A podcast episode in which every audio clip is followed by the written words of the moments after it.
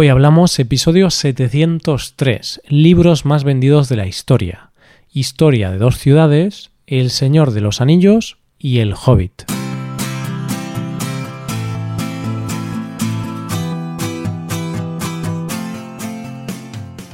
Bienvenido a Hoy Hablamos, el podcast para aprender español cada día. Ya lo sabes, publicamos nuestro podcast de lunes a viernes.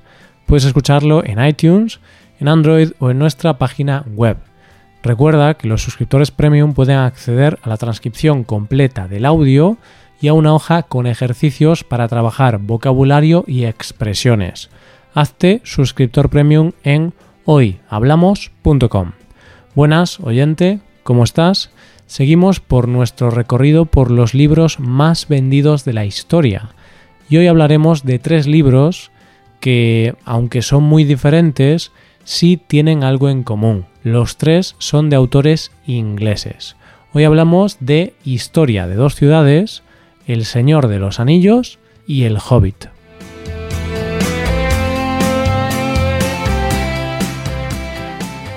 Una semana más y un lunes más seguimos hablando de esos libros que tienen el enorme privilegio de estar en la lista de los más vendidos del mundo y de la historia. Es decir, estos libros son la leche.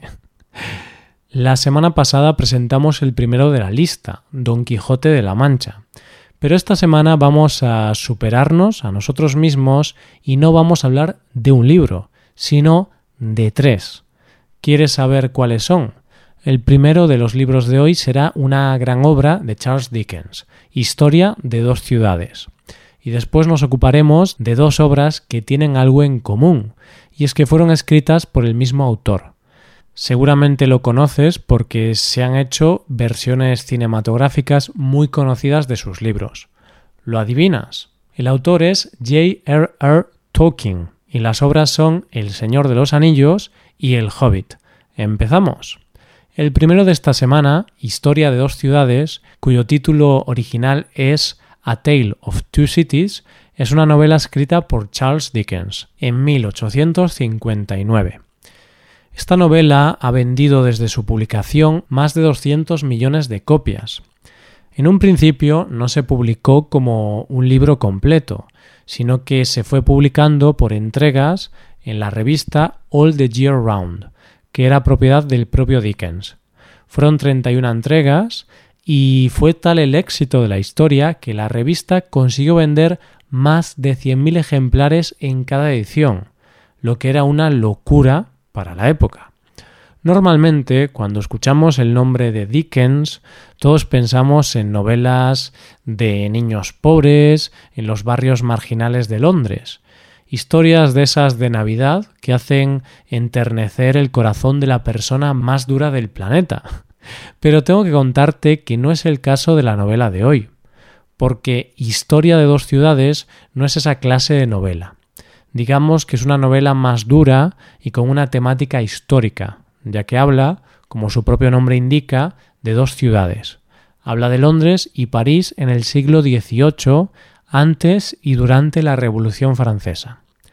¿De qué va este libro? La historia es larga y compleja y es bastante complicado resumirla en pocas líneas, pero voy a intentar resumirlo lo mejor que pueda.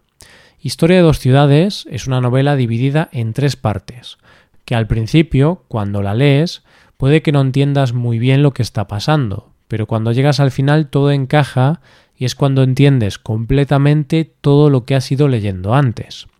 Cuidado porque ahora voy a contarte algunos spoilers sobre esta novela, así que si no quieres escuchar spoilers, mejor no escuches este episodio. La historia empieza cuando Jarvis Lorry se reúne con una joven llamada Lucía Manet para contarle que su padre, al que ella creía muerto, no lo está, sino que lleva encarcelado en la prisión de Bastilla 18 años. Ambos viajan a Francia para reunirse con su padre, el doctor Manet. Al principio el doctor no reconoce a su hija, pero poco a poco la reconoce y ella y Lorry deciden trasladarse a Inglaterra con el doctor Manet. Cinco años después, padre e hija acuden como testigos al juicio de Charles Dorney, que es acusado de espía. Gracias al abogado Sidney Carton, Charles es liberado y Charles y Lucía se enamoran y se casan.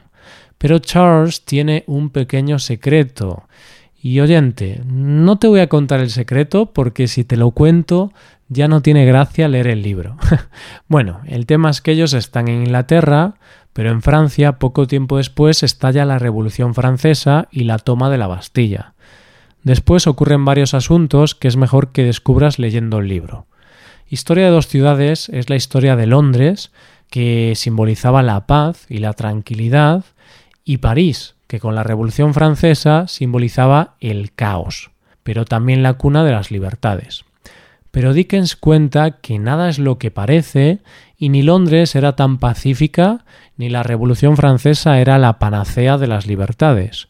Se podría decir que es una especie de desmitificación de la Revolución Francesa y los que antes sufrieron la represión, cuando consiguieron el poder, fueron igual de crueles. El Hobbit es una novela escrita por Tolkien que fue publicada en 1937 y que ha vendido más de 100 millones de copias.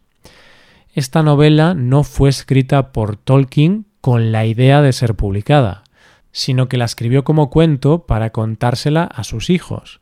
Pero el manuscrito inacabado cayó en las manos de una editorial y animaron a Tolkien a terminarla y publicarla. Es el principio de la saga, el primero de los libros que explora ese universo mitológico creado por Tolkien y que se completaría con El Señor de los Anillos y El Silmarillion. Seguro que ya sabéis la historia de El Hobbit, pero merece la pena recordarla. El protagonista de la historia es Bilbo Bolsón, un hobbit que vive de manera tranquila y acomodada en un lugar de la comarca llamada La Colina.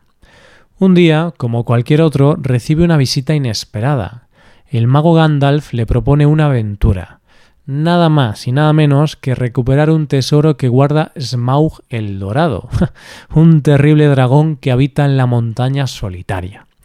Al principio, el hobbit se niega porque quiere seguir en su vida tranquila y no tiene intención de hacer nada que lo saque de su rutina.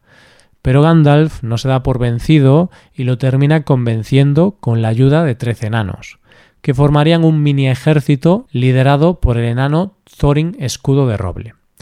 Finalmente Bilbo acepta el reto y todos ellos inician su camino por la Tierra Media.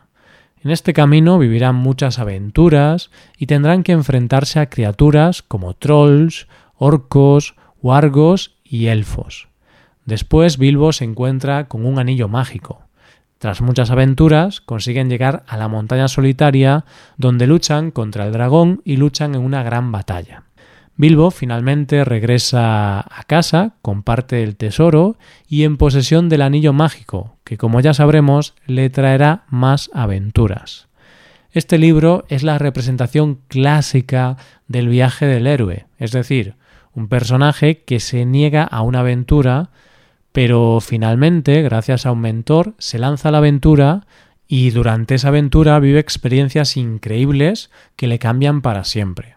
De lo que habla realmente Tolkien en El Hobbit es del viaje a la madurez de Bilbo.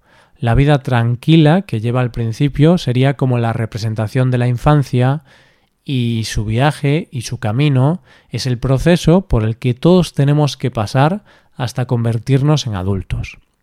En cierto modo, esta historia me recuerda un poco a mi propia aventura, oyente. Cuando comencé este podcast yo era una persona menos madura. Todavía vivía con mis padres y nunca había tenido un trabajo muy serio. Pero con el paso de los meses y de los años, en hoy hablamos, he madurado, me he independizado de mis padres y esta aventura me ha permitido vivir experiencias que me han aportado muchísimo y que me han hecho crecer como persona. Bueno, tras esta reflexión vamos a comentar el último libro de hoy, El Señor de los Anillos. En su título original, The Lord of the Rings, al igual que El Hobbit, fue escrito por Tolkien. Este libro fue publicado en 1954 y lleva vendidas desde su publicación 150 millones de copias. En un principio se planteó como una secuela del Hobbit, pero es mucho más que eso ya que es una novela menos infantil y es una historia mm, mucho más profunda y elaborada que la anterior. Se ha convertido en la obra máxima del padre de la fantasía moderna. La obra fue concebida como un libro único, pero que se dividió en tres libros por motivos editoriales. La Comunidad del Anillo, Las dos Torres y El Retorno del Rey. Bilbo Bolsón desaparece sin dejar rastro mientras se celebra su fiesta de cumpleaños, dejando todo su legado, incluido el anillo, a su sobrino Frodo. Gandalf se da cuenta de que ese anillo no es otro que el anillo único que había sido forjado en los fuegos del monte del destino por el señor oscuro Sauron, para gobernar toda la Tierra Media. O sea, no era un anillo de Tous, era algo más potente. Pero Gandalf no es el único que sabe el paradero del anillo. Sauron también lo ha descubierto y manda a sus sirvientes a recuperarlo hay que poner a salvo el anillo. Así que a Gandalf no le queda más remedio que enviar a su actual dueño, Frodo, a un peligroso viaje que consiste en atravesar toda la Tierra Media y destruir el anillo arrojándolo a una especie de volcán. Este es un trabajo muy importante para Frodo y para sus acompañantes, pues un paso en falso o una mala decisión harán que se destruya el mundo conocido. El Señor de los Anillos habla de un tema clásico que se ha tratado a lo largo de toda la historia, la lucha entre el bien y el mal. El mal está representado por el poder, un poder que siempre corrompe, y el bien es la lucha de Frodo que lucha por salvar la libertad de todo un pueblo, y que tiene que desprenderse del poder que le da el anillo, por el bien común. Tres libros muy diferentes, los que hemos visto hoy, pero que al fin y al cabo los tres tienen algo en común, hablan de temas universales, que es lo que hace que las grandes obras perduren. Da igual que se desarrollen en Londres, París o la Tierra Media. Al final es hablar de cómo los hombres se tienen que enfrentar a su destino y que las decisiones que tomamos marcan nuestro destino. Esto es todo, espero que os haya gustado el episodio y espero que haya sido de interés. Muchas gracias por escucharnos. Por último, te recuerdo que puedes ver la transcripción completa y una hoja de ejercicios para trabajar vocabulario y expresiones en nuestra página web. Ese contenido solo está disponible para suscriptores premium. Hazte suscriptor premium en nuestra web hoyhablamos.com. Nos vemos mañana con un episodio de Cultura Española. Muchas gracias por todo. Pasa un buen día. Hasta mañana.